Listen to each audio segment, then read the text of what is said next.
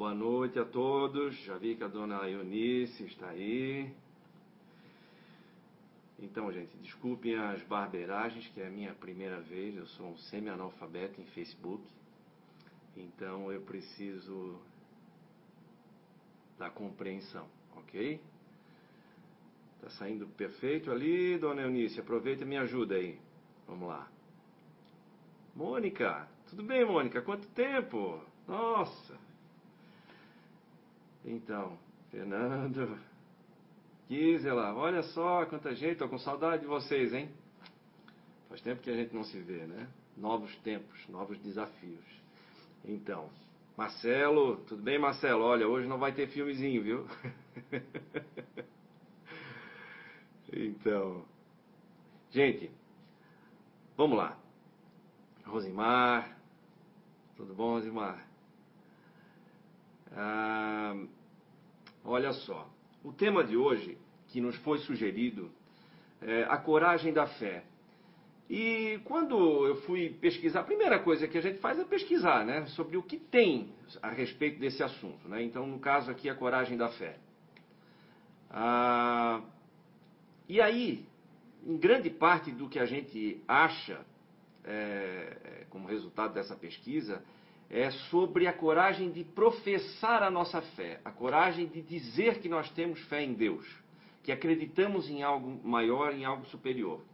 Mas na verdade não é essa abordagem que nós queremos dar aqui. Aqui nós queremos falar sobre a coragem que se desenvolve em nós a partir da fé. Correto? Então, ela é uma abordagem diferente, mas no meu entendimento mais útil é, mais aplicável para o nosso dia a dia. Porque coragem é, não é ausência de medo, e sim a nossa capacidade de agir apesar dele. Ah, então, é nesse sentido que nós precisamos cada vez mais desenvolver a coragem. E a maneira, talvez a maneira mais eficaz de a gente desenvolver a nossa coragem, de desenvolvermos a nossa capacidade é, de ação, apesar do medo, é, justamente é, desenvolvendo a fé. E aí nós vamos entrar também na questão da fé cega e a fé raciocinada. A fé cega, ela é uma fé que limita, é uma fé que não nos dá muita explicação, é uma fé uh, que me deixa uh, limitado realmente. Né?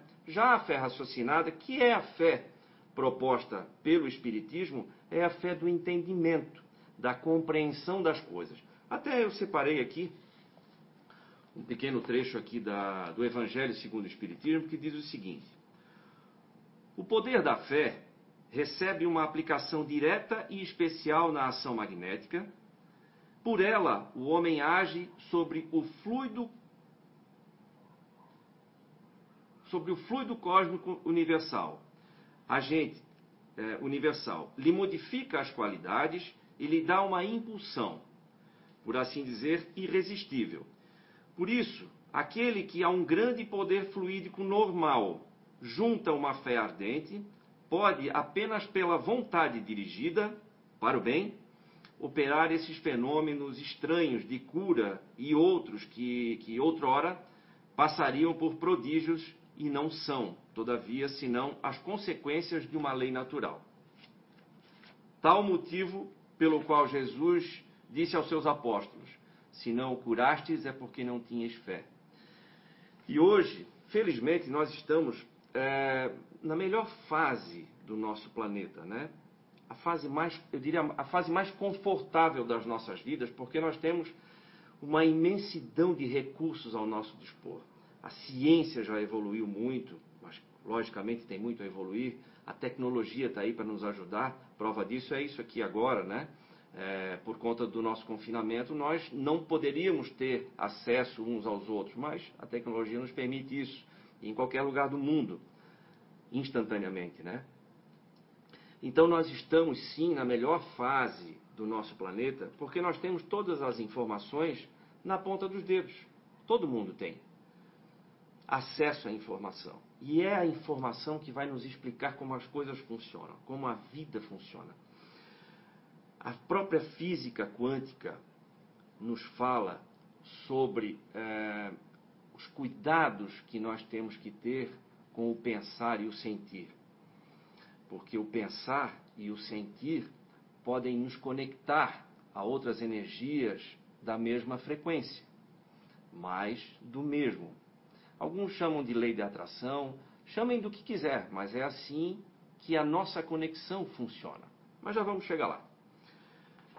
Uh, o medo seria o oposto, vamos dizer assim, da coragem. Ele é um dispositivo nosso já de muito tempo.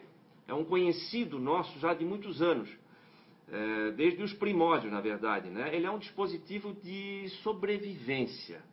Né? Inicialmente, nós tínhamos a, o medo como uma maneira de, de nos alertar, de proteger a própria vida. Hoje, com a vida moderna e com o acesso a esse mundo de informações que nós temos, ah, surgiram outros medos. E nós começamos então a querer prever tudo, a querer imaginar tudo que pode acontecer, a querer, fazer, a, a, querer controlar os ambientes, controlar o tempo, controlar pessoas e acontecimentos. E isso é impossível de se fazer. Não é possível prever tudo. Então eu diria, eu arriscaria até dizer que 99% das coisas que nos causam medo não vão acontecer. Se nós formos olhar o que já aconteceu na nossa vida, mais de 90% das coisas que nós temíamos não aconteceram. Então isso mostra o nosso excesso de pensar, o nosso excesso de tentar prever. Para quem me conhece sabe que eu sou um defensor de planejamento. Nós precisamos ter um plano A, B, o C, o D, o alfabeto inteiro, se for o caso, mas não muito, é bom a gente não exagerar. Por quê? Especialmente na, na, na vida profissional, é importante nós termos alguns planos, caso o plano A não funcione, o plano B já está ali pronto, pensado. Isso nos dá agilidade, isso nos dá segurança. E hoje nós sabemos muito bem que o ritmo da vida de hoje nos impõe essa agilidade, né? nos exige rapidez de tomada de decisão, rapidez de ação, né? para que a gente realmente possa é, transpor os obstáculos que são apresentados para a gente diariamente. Diga-se de passagem, são exatamente esses obstáculos que fazem com que a gente desenvolva as nossas habilidades, as nossas faculdades, a nossa inteligência, a nossa capacidade de, de persistir. São esses obstáculos que desenvolvem a nossa paciência. E, por consequência, são esses obstáculos que podem, dependendo de como eu encaro os problemas, de como eu encaro esses obstáculos, podem sim nos ajudar a desenvolver a fé, que por sua vez ajuda a desenvolver a coragem. Pois bem, o grande detalhe talvez seja esse. Nós devemos parar de pensar tanto assim. E agora é um momento até interessante para essa, essa reflexão. Né? Estão todos em casa, o mundo inteiro praticamente, está né? Tá nesse confinamento. E muitas pessoas estão com medo, outras estão em pânico. Por quê? Muito, um excesso de informações e de não apenas de estatísticas, mas de previsões, algumas delas inclusive catastróficas, outras que, que algumas previsões, olhem só, algumas previsões dessas sobre a respeito do novo coronavírus, do número de infectados, número de mortes daqui para frente e tal, simplesmente não trazem uma, uma variável fundamental, que é a variável tempo. Claro, outras têm, mas muitas não têm essa variável tempo. E mais do que isso, talvez a principal variável, e essa não dá para medir, mas que faz toda a diferença em qualquer situação de crise, e nessa também não é diferente, é a nossa capacidade de adaptação a capacidade que o ser humano tem em resolver problema no momento em que eles estão acontecendo. nos momentos de crise, são exatamente os momentos de maior concentração da humanidade. É onde a gente procura as soluções. Alguns ficam paralisados pelo medo, entram em pânico mesmo. Mas outros, felizmente, pensam nas soluções. Eu faço uma comparação é, nossa. Nós somos uma grande máquina, uma máquina perfeita, como se fosse um, um computador fantástico. Esse computador ele tem uma capacidade de memória fabulosa, tem um processador incrivelmente rápido. Ele veio com programas instalados nele, os mais modernos que se pode imaginar. Nós nem conhecemos todos ainda. Só que, como todo bom computador, eu posso ter um computador desse na minha casa, um supercomputador, mas se eu não, não tiver uma boa conexão com a internet, eu perco acesso ao grande banco de dados que está no mundo, né? Eu perco esse acesso. Então, eu fico limitado. Por melhor que seja essa máquina, eu acabo ficando limitado às coisas que chegaram, vieram de fábrica dentro dele. E mais ou menos assim acontece conosco. Não basta eu ser habilidoso, não basta eu testar as minhas habilidades, desenvolver as minhas habilidades, ou inibir as minhas inabilidades, ou aprender a lidar com elas, desenvolver a minha inteligência, desenvolver a minha paciência, a minha capacidade de persistir, se eu não tenho uma conexão com algo maior, se eu não estabeleço uma conexão com Deus, que seria o grande banco de dados a grande fonte geradora, a grande fonte criadora de tudo. Certo? Se eu tenho um problema nesse computador, não seria mais lógico eu procurar o fabricante? Quem projetou essa máquina? Não é que vai ter as soluções? Então, essa conexão eu estabeleço a partir da fé. E a fé se desenvolve a partir da caridade. Também no Evangelho segundo o Espiritismo, diz o seguinte. Deixa eu ver se eu encontro aqui. Vocês sabem que ao vivo, assim, é, tudo é, é mais demorado. É...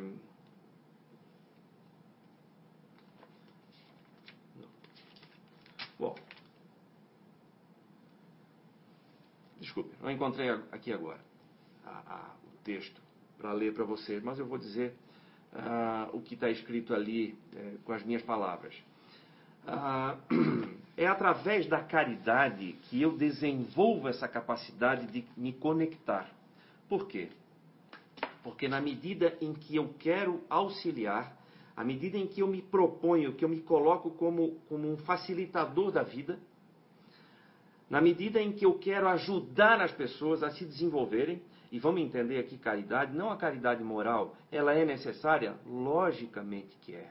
Logicamente que é. Mas isso se falava muito na caridade material lá atrás, para aquele povo atrasado, onde nós não tínhamos os recursos e nem a inteligência desenvolvida como temos hoje.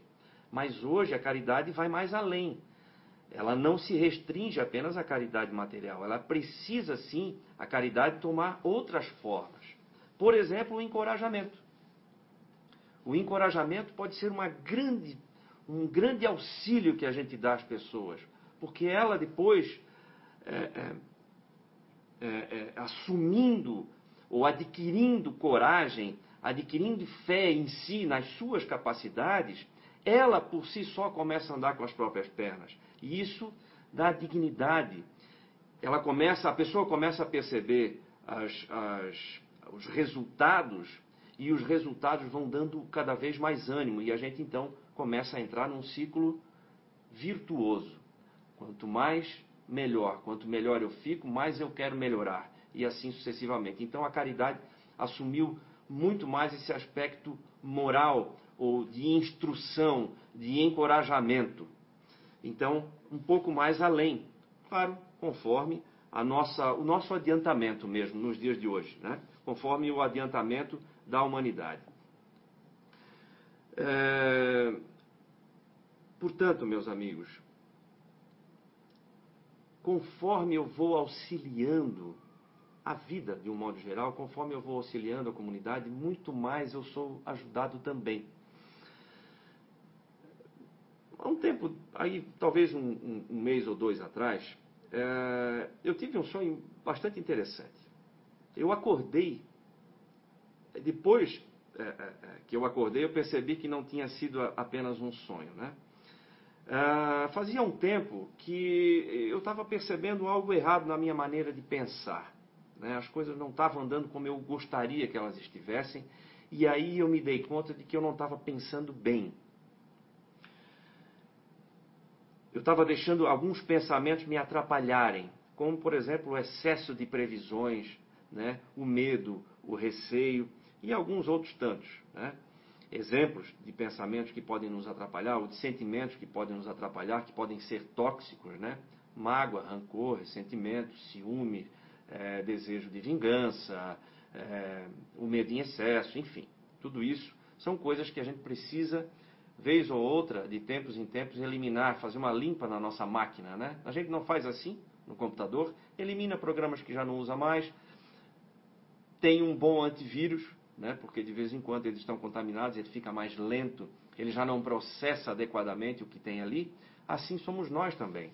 Quando a gente se entrega a esses sentimentos tóxicos, como por exemplo o que está acontecendo agora, nessa questão, nessa crise desse novo coronavírus, as pessoas voltaram a se degladiar pelas mídias sociais, pelos grupos de WhatsApp, até porque fisicamente não é possível, mas isso sempre foi mais fácil de fazer é, é, via mídias sociais do que ao vivo mesmo, né? Um xingamento ao vivo, a pessoa corre o risco de, de, de ser agredida fisicamente, né? Pelas, pelas redes sociais, não. Então as pessoas gostam de escrever textos enormes e assumir é, posições sem nem ter pensado direito. Assumir posturas sem nem ter observado tanto assim. Né? A coisa polarizou. Então é, é entre aqueles que defendem a economia e aqueles que defendem a vida humana, como se as coisas fossem separadas. E não é isso. Não é isso que acontece. As coisas têm que ser levadas ao mesmo tempo. Agora, em que dose é que não se sabe? Porque isso é algo completamente novo. E por ser algo completamente novo para nós aqui na humanidade, né? nesse momento, nesse momento onde a informação se dissemina tão rapidamente, é que nós temos que ter muita cautela na hora de defender posições, na hora de defender ideias. Nós citamos um exemplo, é, há um tempo atrás, é, aqui no CEIU, na casa, durante uma palestra, que foi o seguinte. Ah, há umas décadas atrás, eu não lembro agora exatamente, nos Estados Unidos o feminismo estava em alta. E começou lá, é, é, é muito forte isso, começou uma série de ações judiciais é, de assédio sexual nas empresas, no trabalho. E aí, as empresas, para evitarem esse tipo de ação, começaram a, a criar regras. Por exemplo, homem e mulher que trabalhassem na mesma empresa não poderiam se encontrar no bar ao final do expediente, por exemplo. Ou homem e mulher que trabalhassem na mesma empresa, que precisassem viajar a trabalho, não poderiam sentar lado a lado no avião. Ou então, não poderiam se hospedar no mesmo andar do hotel. Olha só. O que, que aconteceu? O número, o volume e o rigor das regras foi tão grande que as empresas começaram a evitar a contratação de mulheres. O que, que é isso? O feminismo trabalhando contra as próprias mulheres. E o que, que tem? Qual foi o problema aí? É a maneira de defender uma ideia. E aí que está o grande detalhe. A maneira como as pessoas querem defender suas posições muitas vezes é agressiva, não leva em conta a realidade do outro e quer apenas falar para os seus. A gente vê um festival de discursos nas mídias sociais, cada um falando para os seus. Ninguém está querendo, ninguém vai convencer ninguém. Os que estão em pontos radicais, extremos, né, em polos opostos, não conseguem um convencer o outro. Então ficam falando para os seus mesmos grupos, o que não faz sentido nenhum. Esse é o tipo de atitude que desenvolve sentimentos tóxicos, aqueles que eu falei. A raiva, por exemplo, é um deles. E cada vez que eu me deparo com um sentimento tóxico, eu fico andando em círculos, eu retardo o meu progresso. Eu fico patinando naquele ponto. Esse é o grande problema, é o grande, é o grande erro que a gente comete muitas vezes. E num momento de crise, como é esse momento agora, nós nem sabemos onde ela vai parar, é, nós temos que nos concentrar na solução. E aí, voltando ali naquele sonho que eu comentei com vocês, eu percebi, eu havia percebido que eu estava pensando errado e comecei então a fazer um exercício novamente de eliminar as coisas que são inúteis ou que são tóxicas para mim. Né? E comecei a ter pensamentos mais leves. Por quê? Porque eu precisava cuidar de fazer o que eu tinha que fazer. A, minha obrigação era de me esforçar a cada dia. Esforçar no sentido de querer fazer melhor a minha parte e, e confiar. Faço a minha parte, mas confio em Deus. Eu confio nessa conexão que eu estabeleço e que eu tento aprimorar a cada dia, porque eu também vou ser ajudado. Na medida em que eu melhoro essa conexão, eu melhoro também a ajuda que eu recebo. E todos nós temos, desde que reencarnamos aqui, desde muito antes até, uh, um mentor, um anjo da guarda, ou chamem do que quiser, um amigo no plano espiritual, que, via de regra, é mais desenvolvido espiritualmente do que nós. Claro, porque ele está na condição de nos orientar. Ora, se Deus permitiu, se Deus criou esse mecanismo de, de, de auxílio para nós que estamos aqui, qual o problema de a gente pedir essa ajuda? Existe aí é, um, um, eu considero um, um, erro de interpretação de muitas pessoas que dizem assim, até porque tem passagens na Bíblia que falam disso. Pessoas que dizem assim, ah, Deus sabe, todo, sabe de todas as nossas necessidades, então não é, é não há por que a gente pedir. Ora, o ato de pedir é, antes de mais nada, uma, uma atitude de humildade. Eu me coloco na condição de precisar de auxílio porque eu não sou todo-poderoso, porque eu não tenho todas as habilidades e eu não tenho ciência de tudo, então eu preciso sim de ajuda. Certo? Começa por aí. E depois que eu peço, a ajuda me vem conforme eu mereço essa ajuda. E eu passo a merecer cada vez mais essa ajuda se eu também ajudo. Se eu também. A física quântica, por exemplo, mostra que a nossa mente funciona assim. Eu cada vez tenho mais do mesmo. As, as frequências de energia, elas se aglutinam por semelhança. Isso é a física que fala. Né? Hoje, a física já nos ajuda a explicar como essas coisas funcionam. Felizmente, por isso que eu digo, nós estamos na melhor fase da Terra, né? Essas informações todas aí para nos ajudar a viver melhor, para nos ajudar a interagir melhor com as pessoas, com a humanidade e também para nos ajudar a melhorar a nossa conexão com a grande rede, não com a internet, né, mas a nossa conexão com a grande rede criadora, a nossa conexão com Deus, a nossa rede de amor ah,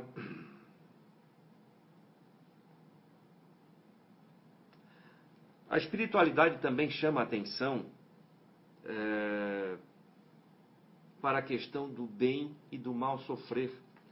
Cada vez que eu sofro alguma dificuldade, passo por alguma dificuldade e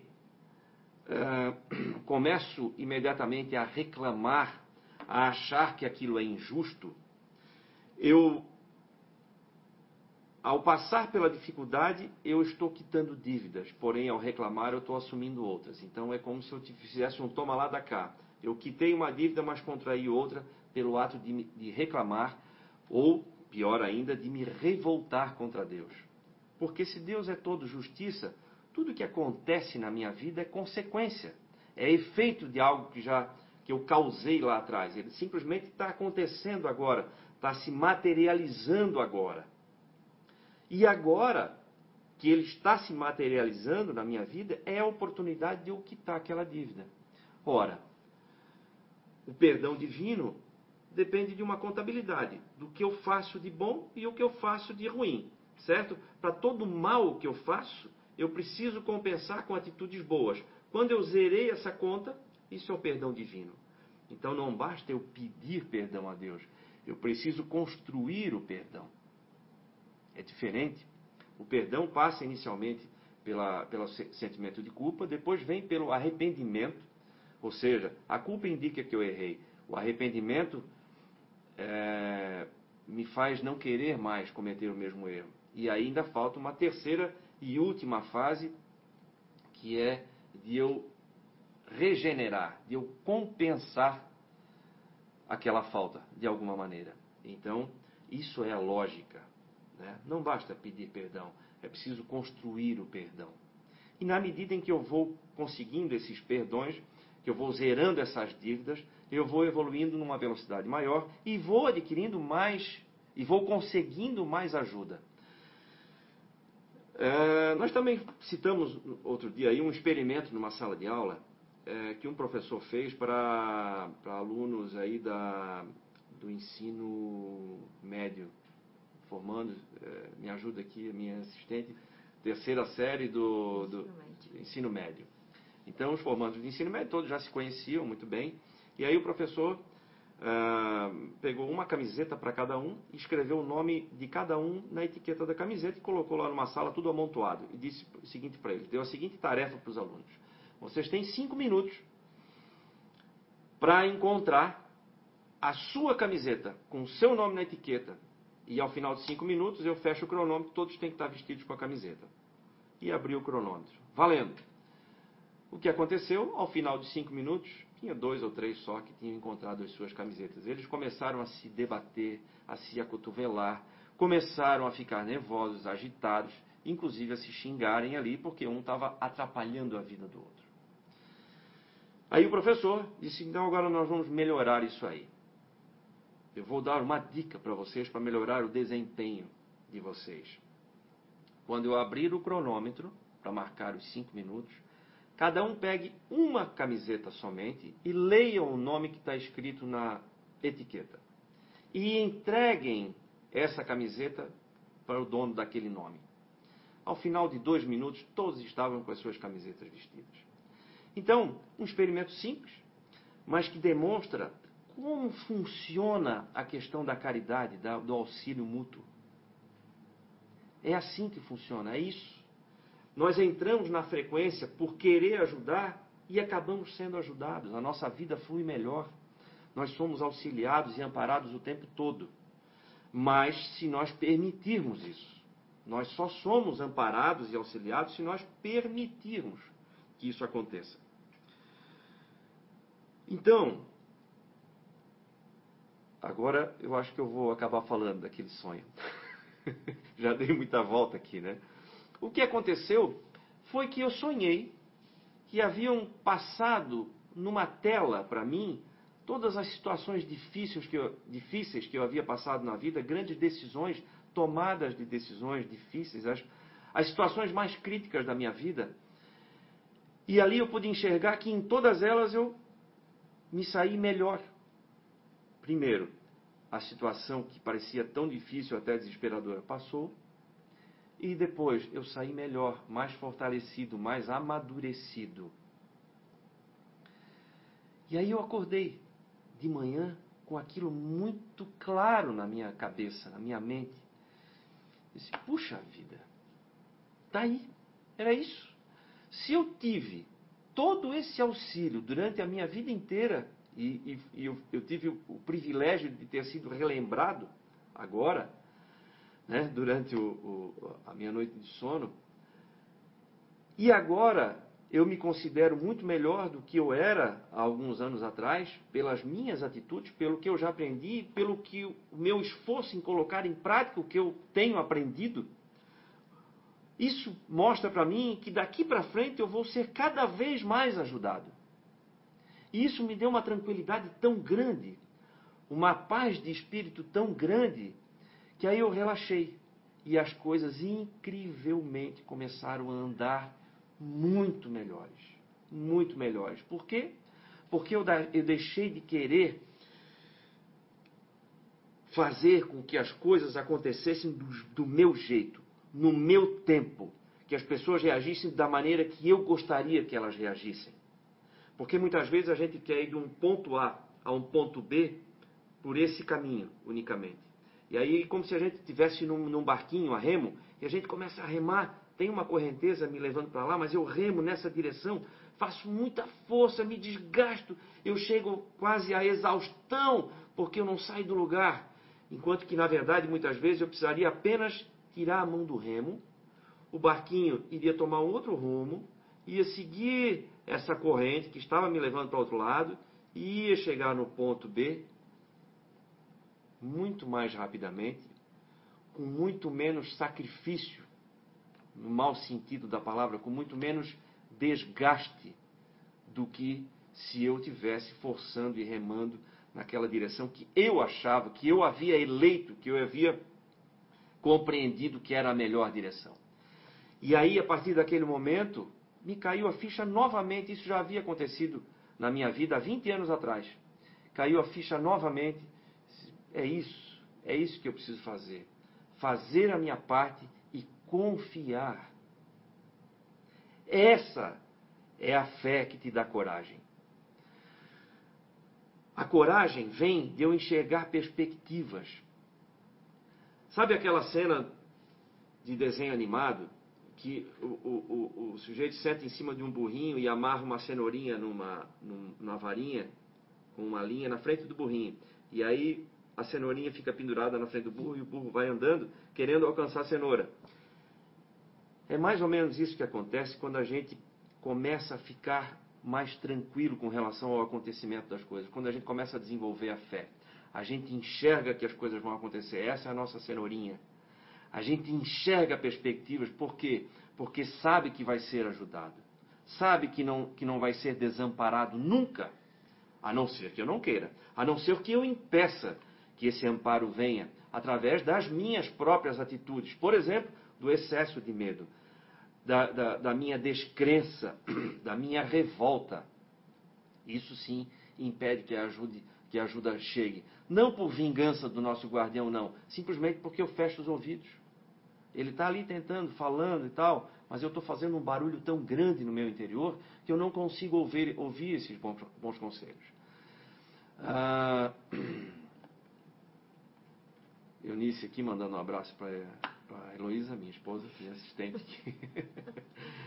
então, gente, é, o que eu queria dividir com vocês é uma experiência pessoal que foi de grande valor na minha vida, está sendo de grande valor na minha vida, já foi muito importante, está sendo nesse momento agora novamente.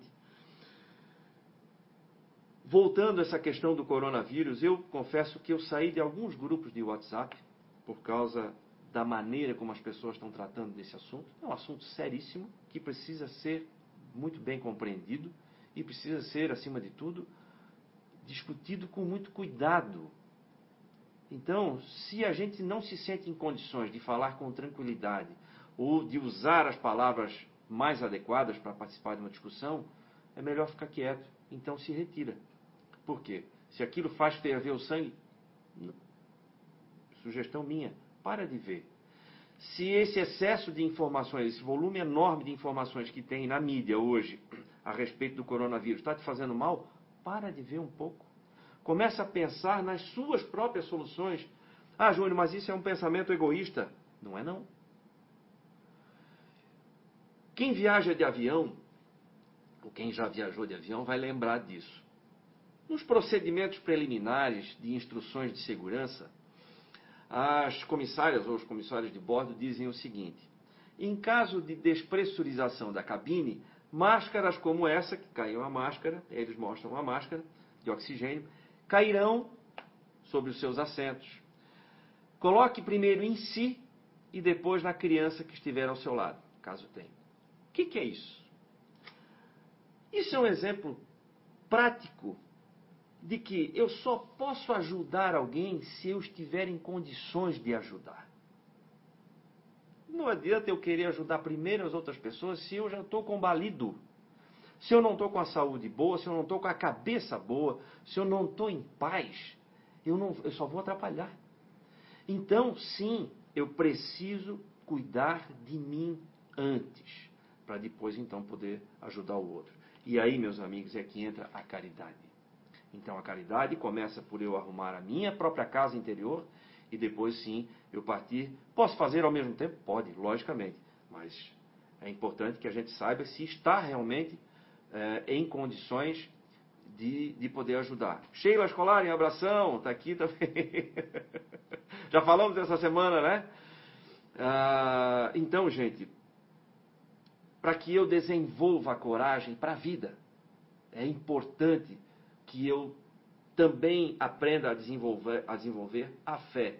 E a fé raciocinada é a fé que pode ser desenvolvida, porque ela é baseada na lógica, na razão e no bom senso. Essa é a fé sólida, que suporta, que pode ser encarada frente a frente com a verdade. A fé cega, ela me deixa um vácuo. Acredite assim, porque é assim, sempre foi sempre será. Um dia ela vai cair.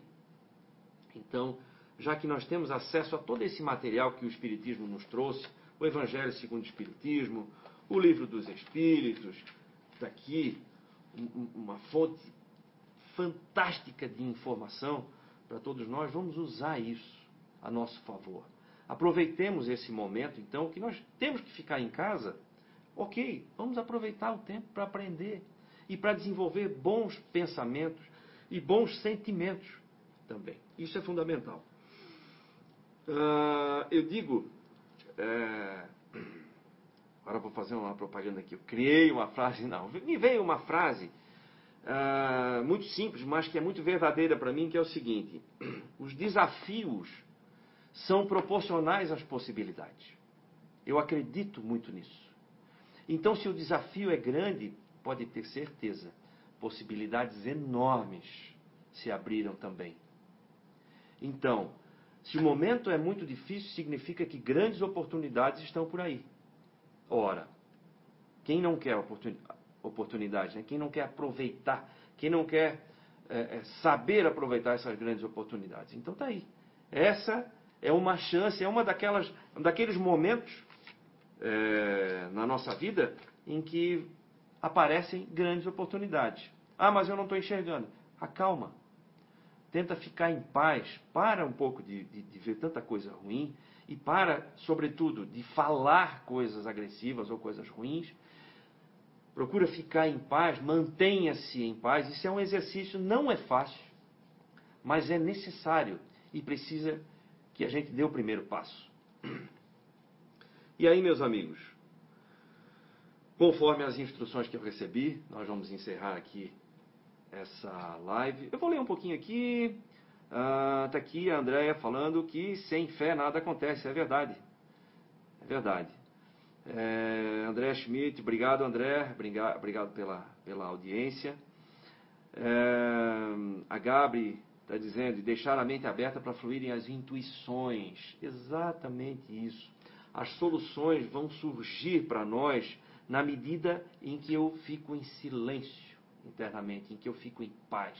E não há como eu estar em paz se eu quiser brigar com o mundo. Né? Eu preciso apaziguar. Eu preciso ser um facilitador da vida. Eu vou encerrar aqui essa live, pessoal, com uma, uma psicografia recebida pelo médium Chico Xavier, do espírito Meimei, que eu acho que tem tudo a ver com esse momento e com esse assunto, com essa, com essa reflexão que a gente está propondo aqui. Ele diz o seguinte: confia sempre. Não percas a tua fé entre as sombras do mundo. Anda, ainda que os teus pés estejam sangrando, segue para frente, erguendo-a por luz celeste acima de ti mesmo. Crê e trabalha. Esforça-te no bem e espera com paciência tudo passa e tudo se renova na terra, mas o que vem do céu permanecerá. De todos os infelizes, os que perderam a confiança em Deus e em si mesmos são os mais infelizes, porque o maior infortúnio é sofrer a privação da fé e prosseguir vivendo. Eleva, pois, o teu olhar e caminha. Luta e serve. Aprende e adianta-te. Brilha a alvorada além da noite. Hoje é impossível que a tempestade amargue o coração. É possível, desculpe, que a tempestade amargue o coração e te atormente o ideal, aguilhoando-te com a aflição ou ameaçando-te com a morte. Não te esqueças, porém, de que amanhã será outro dia. Muito obrigado a todos, muita paz e até a próxima oportunidade. Obrigado.